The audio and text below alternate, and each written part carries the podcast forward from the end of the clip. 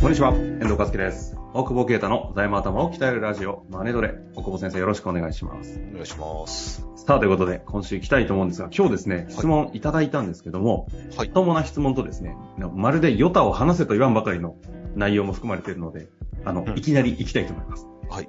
はい。ということで今日、えー障害者福祉事業をされている経営者41歳の方からご質問いただきました。行きましょう。あーいきなりですね、配信300回おめでとうございます。おめでとうございます。さ片実はい。この回299回でございまして。 300回目にしてやれよ。なんでもちょうどね、順番に扱ってしまって。今回何回申し訳ないですね。今日200、今日が299回目です。お長くやりましたでもね。 やったね、もうね。次え回そんな最中終回ね。 もうねちゃちゃちゃちゃ、終わんないですよ。 えワンピースみたいになんでもやめてください。えー大久保先生、遠藤さん、マネトレポッドキャスト配信300回、本当におめでとうございます。次回ね。次週ですはい。えーマネトレを聞き始めて5年以上が経ち、おかげさまでこの5年間、会社の成長をはじめ、私の人生も大きく変化しました。もちろん、良い方向に。会社の方は、大久保先生との面談やウェブセミナーなどなどにも参加させていただいたおかげで、出口戦略をえー考えて経営を行うという新概念のもと行動した結果、M&A、えー売却や新たに事業の FC 展開という思い描いた通りの目標が実現しており、本当にマネトレ大久保先生、遠藤さんには心より感謝いたします。すごいですね。すごいですね。で、ここから続きます。プライベートでは全く興味のなかった私ですが、えーグラキリスとメイトを購入し、えーメイトに乗る機会を見計らっております。購入に満足して乗らない。一緒じゃないですそか。うなのよ、そうなのよ。これコレクター気質さんね、これね、この人ね。なんか、大久保さんですかみたいな感じですね、この。いや、もう、え、いや、グラキリスは水やってるぐらいだけど、えまあ、メイトも俺乗ってないし、SR も納車されたけど、うん、うん。なんかちょっと、もったいなくて乗れねえな、みたいな。あ、千番。 そう、でもやっぱね、ノーマルはさ、飲む、ノーマルって乗ったことないから、やっぱ生まれてきて。やっはいはい。ああ。ぱなんか違和感しかなくて、乗りにくいんですか乗りにくい、ケツも高いし、やっぱ刺すとこれ下げちゃって、シートもはいはいはい。さ、下げちゃうから、結構乗りづらいし、なんか音ちっちゃくて、もうさすがに俺マフラーだけは交換しないと無理だな、あれ。ちょ乗ともっうた気になんないですか乗った気になんない。もう、シャーみたいな。もっとダダダダダって行きたいじゃん。一応、あ、違う、同行法のそう範囲い内うでねもんなんですね。同行法の範囲内でね。どこ方へ入ん ないですね。範囲内でねえそ、そこからいきます。あここから質問でございます。ああ、そう。はい。 はい、300回を迎えて今後の大久保先生が考えるビジョンや顧問先にこれだけは伝えていることなどがあればその一部を教えていただきましたら幸いですあと先日の M&A 推進財団セミナーの中で楠本先生がおっしゃっていた3年後の夏頃にアジアで起こる大変なこととはどのようなことでしょうか言える範囲でいいのでご教示をお願いいたします。えー追記ですが、えー実は私、101回、201回の節目で質問にお答えいただいており、ぜひ4回、400回を目指して頑張ってください。財務エイドの復活も心待ちにしております。せめて300回記念にヨタ話も含め、ロングバージョンでの収録をお願いいたします。 といただきました。いや、非常にありがたいですね。なんか番組を応援してくださっているや方。ね、ありがたいですね。ありがたいし、グラケリスも売れてるし、 何も入ってないですけどね、おこぼえ先生。ね、なん かくんねえかなんかグラキリスのマニアックな方が広告とか入れてくれないですかね、 な。番組に。グラケリスのさ、ボタナイズのマグネット、はい。インスタで見つけて買ったんだけどさ、はいじゅ 10, 種類で、あの、8種類しか集ま集まんなかったんだけど、はい普通さ、ヤフオクとか、あの、メルカリうんでうんうん買って集めたりするんじゃん。でもマニアックすぎて、全然1個も出てないっていう。 だから集めらんない。ど数も少なかったんですか市場に出多る。分すごい少なかったんじゃないあうん。コレクター気質の人間としては悔しいんですね、この悔しいね。ニあーズとが2個ね。あと2個欲しいんで。情報をお持ちの方いたら。いやいやいないと思いますよ質。問いない、いないよね。いない。いや、わかんない。意外にもうグラどれがないかちゃゃんと言っておかないと。んね、3番と7番が。 じゃあ、ほんとすあ、ぐ出5る番、んで5す番。ね。 3番と5番。うんいや、わかる方は、もしいらっしゃったら、あの高額で大久保先生に売り切っていただきたいなと思いますが。まあ、そんなことなんですけど、いろんなね、ご質問いただいてくださったんです今が後、、なんえっと、考えるビジョンってな、何のビジョンな、大久保先生が考えるビジョンじゃないですかね。今後の ね。まあ、あと、何この先にかこれだけまあはさプ伝えルてトいンるがね、ああったわけでさ。ん違うんいや、ワンピースのあれじゃないの考察じゃないの考えぜる。ぜ全然そのビジョン。全然違うはい。全然違う。はい、それは、あの、作者の著者の方にお願いしてます んで。いや、小田先生が死なないことを祈って生きてるけどいねや。ー、本当ですね、そこはね。あまあ、ーそんな中ですけど。そうね。ちょっといろいろありすぎて、ななんだろう、考えるビジョンって、いす難しいね。まあでもまあ、はい 答えれるんですね。えいや、ビジョンの前に、うん。まあ先にちょっと具体的な、この顧問先にこれだけは伝えていることなどがあれば。それは顧問先になってくんないと教えられないよね。 だからそれ分かってるのに聞いてくださってるじゃないですか。いや、でも、そうね、と、と、特にやっぱ出口じゃないけど、後継者、どう育てるかとか、まあ地域どうするかみたいな、やっぱ大きくなってき、地域も含めたその次の次世代どうするかみたいな話は、おなんか割と、まあ、ね、みんな、まあ若い、顧問先見ますけどね、だんだんやっぱり、10年付き合ってるとね、やっぱ10年年取ってるそれなりの実業家になって地元貢献みたいな話とかとかもあるし。し、うん、なんかそ、それなりのみんなでっかいビジョンみたいなのが出てきたりとかっていうのを聞いてるかな。伝え、うん。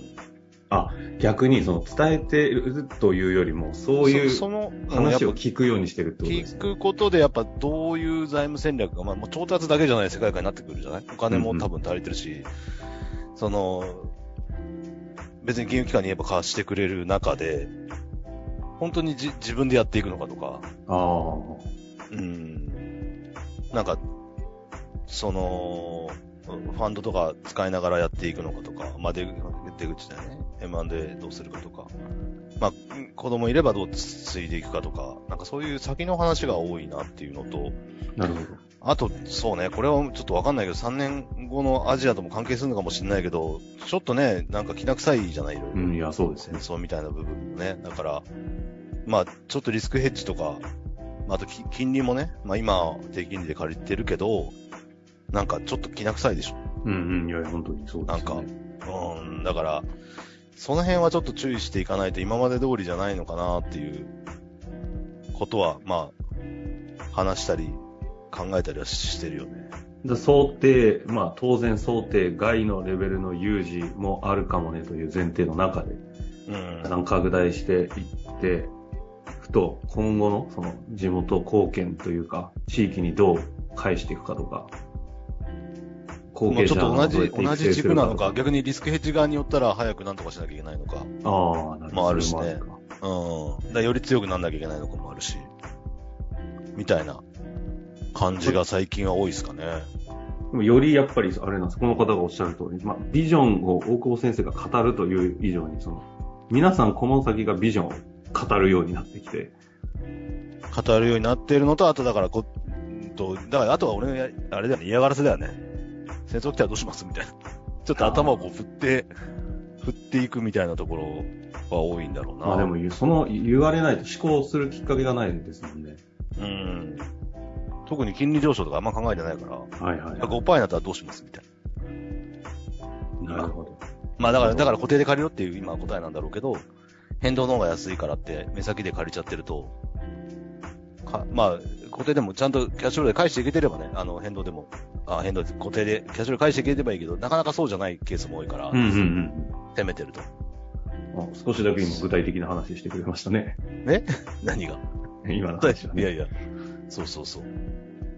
そうなんだ。でも実際あれなんですか、そういったビジョンの話をしていくと、皆さん共通が、さっき言ってたやっぱ後継者系と、まあでも次世代どうどうするかって話にはどうしてもなるよね。うん。うんだからよく、ポッドキャストでも話してるけど、だ誰に、誰に引き継ぐかみたいな、そのバイ、バイアウトという感覚じゃないから、やっぱり。その後も残ったりとかね、やっぱりうんうん、地域に迷惑かけられないみたいなお客さんも当然多いし。はいはいはい。うん。この間もね、大久保先生の、あの、顧問先っていうんですか、お会いさせていただきましたけど、もうその方はすでにやっぱ上がられて、下の人をちゃんと育てて動かしてるみたいなああ、そう。ね。ああいうちょ形。ちょっとね、あれはね、反射っぽいマネジメントの仕方かもしれない。どういうことですか いや、なんか兄貴みたいな感じ。 あ、そうなんですね。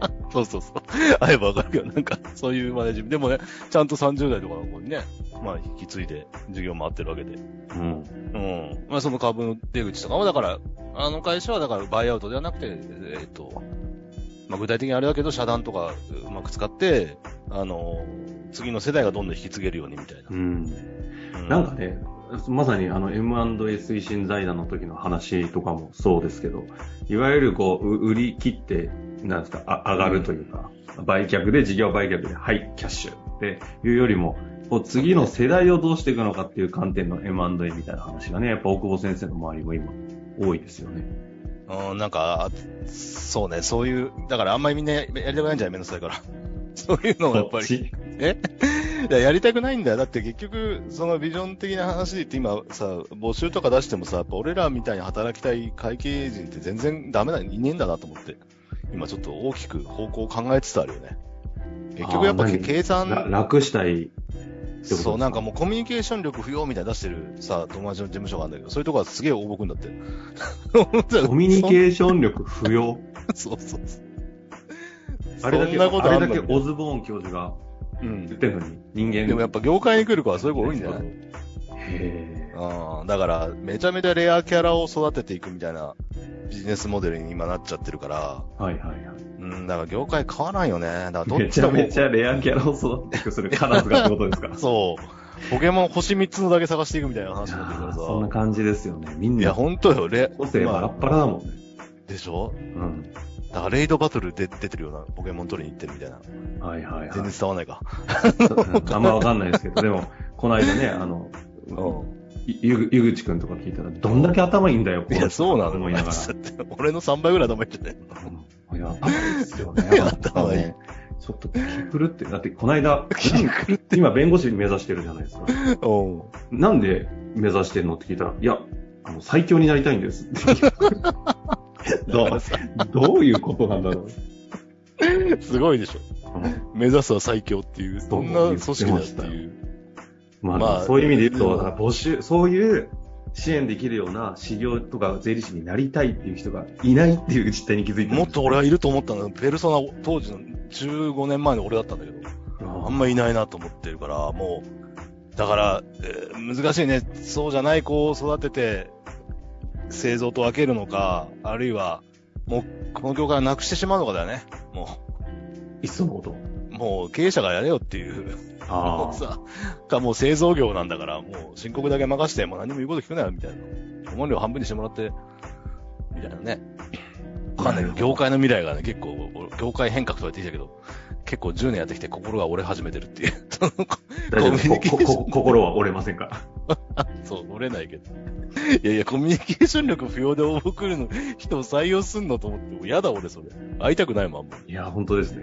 その面接嫌ですよね。コミュニケーション不要そっうてだいよ、うどう面すん接だ嫌だよ、よ。マジで。そうそうそう、まあ、まあ、なかなか大変だなという、ビビジョンというか、このね、業界の的なところはやっぱなかなか、しかも受験者もやってるし、ちょっと将来がね、見えないから。まあ、どんだけ DX とかで合理化してって、まあ、であと、OS はやっぱ人なんだろうなっていうところで、うん、特になんか、まあ、こういうと安っぽいけど、け結構、よろず相談的なところで役に立ってるケースとかやっぱ多いなって改めて、こんな質問俺に来んのみたいな。うちに来んのみたいなケースはなんか、 なんかハブになってるなって感じがするので、ああ、なるほど。まあそういういいお客さんをね、ちゃんとやっていくっていうことでもいいのかなみたいな。なるほど。まあそういう意味で言うと、業界のね、人間としては業界ちゃんと変えていくというのはね、おっしゃってた通り変革はしていかなきゃいけないんでしょうけど、一方で今の実態を聞くと、その、経営者の方からどのようにして、その、うん。自分たちがそういう税理士、修行を求めてるんだっていう、逆にそっちからのプレッシャーもないと、そう、焦りも生まれないですからね、こういうね、そう、非そう常ね。に優秀な経営者の方とかが、ある意味修行にプレッシャーを与えていくというのをやっていただきたいですよねねこ。マネトリ聞いてるだけで MA とかできちゃうんだから、まあ、本当でぜすひよねみんなが、みんな頑張って俺、もう、ずっと喋ってるからって思うんだけどそ れで日本が良くなればいいんじゃないこの方、どれだけコスパいい大久保啓太の使い本当だ方よしてるんだっていう感じです本当だよねいやーでもそれはそれで嬉しいですよね。ねうん。だからみんな、やっぱね、中小企業頑張って、あの、まあ、後継の話、証券の話ばっかりしたけど、やっぱなくなっちゃうのがね、やっぱね、国力が落ちると思うから、そういう意味ではね、まだ若いうちに、こう、証券の件を考えておけば、ちゃんと残ると思うからっていうのが、やっぱちょっと今は使命感としてはある、あるわなっていう。次の世代。代にどう残すかというのが一つうのん。テーマかもしれないですね、今後の。まあ、ということで、299回になってしまいましたけれども、嫌がらせだよね。300 回してやれよ。 301回の質問欲しいななんて思っておりますが。はい。ということで、今日は終わりたいと思います。ありがとうございました。ありがとうございます。本日の番組はいかがでしたか番組では大久保携帯の質問を受け付けておりますウェブ検索で「税理士カラーズと入力し、検索結果に出てくるオフィシャルウェブサイトにアクセス。その中のポッドキャストのバナーから質問フォームにご入力ください。また、オフィシャルウェブサイトでは無料メルマガも配信中です。ぜひ遊びに来てくださいね。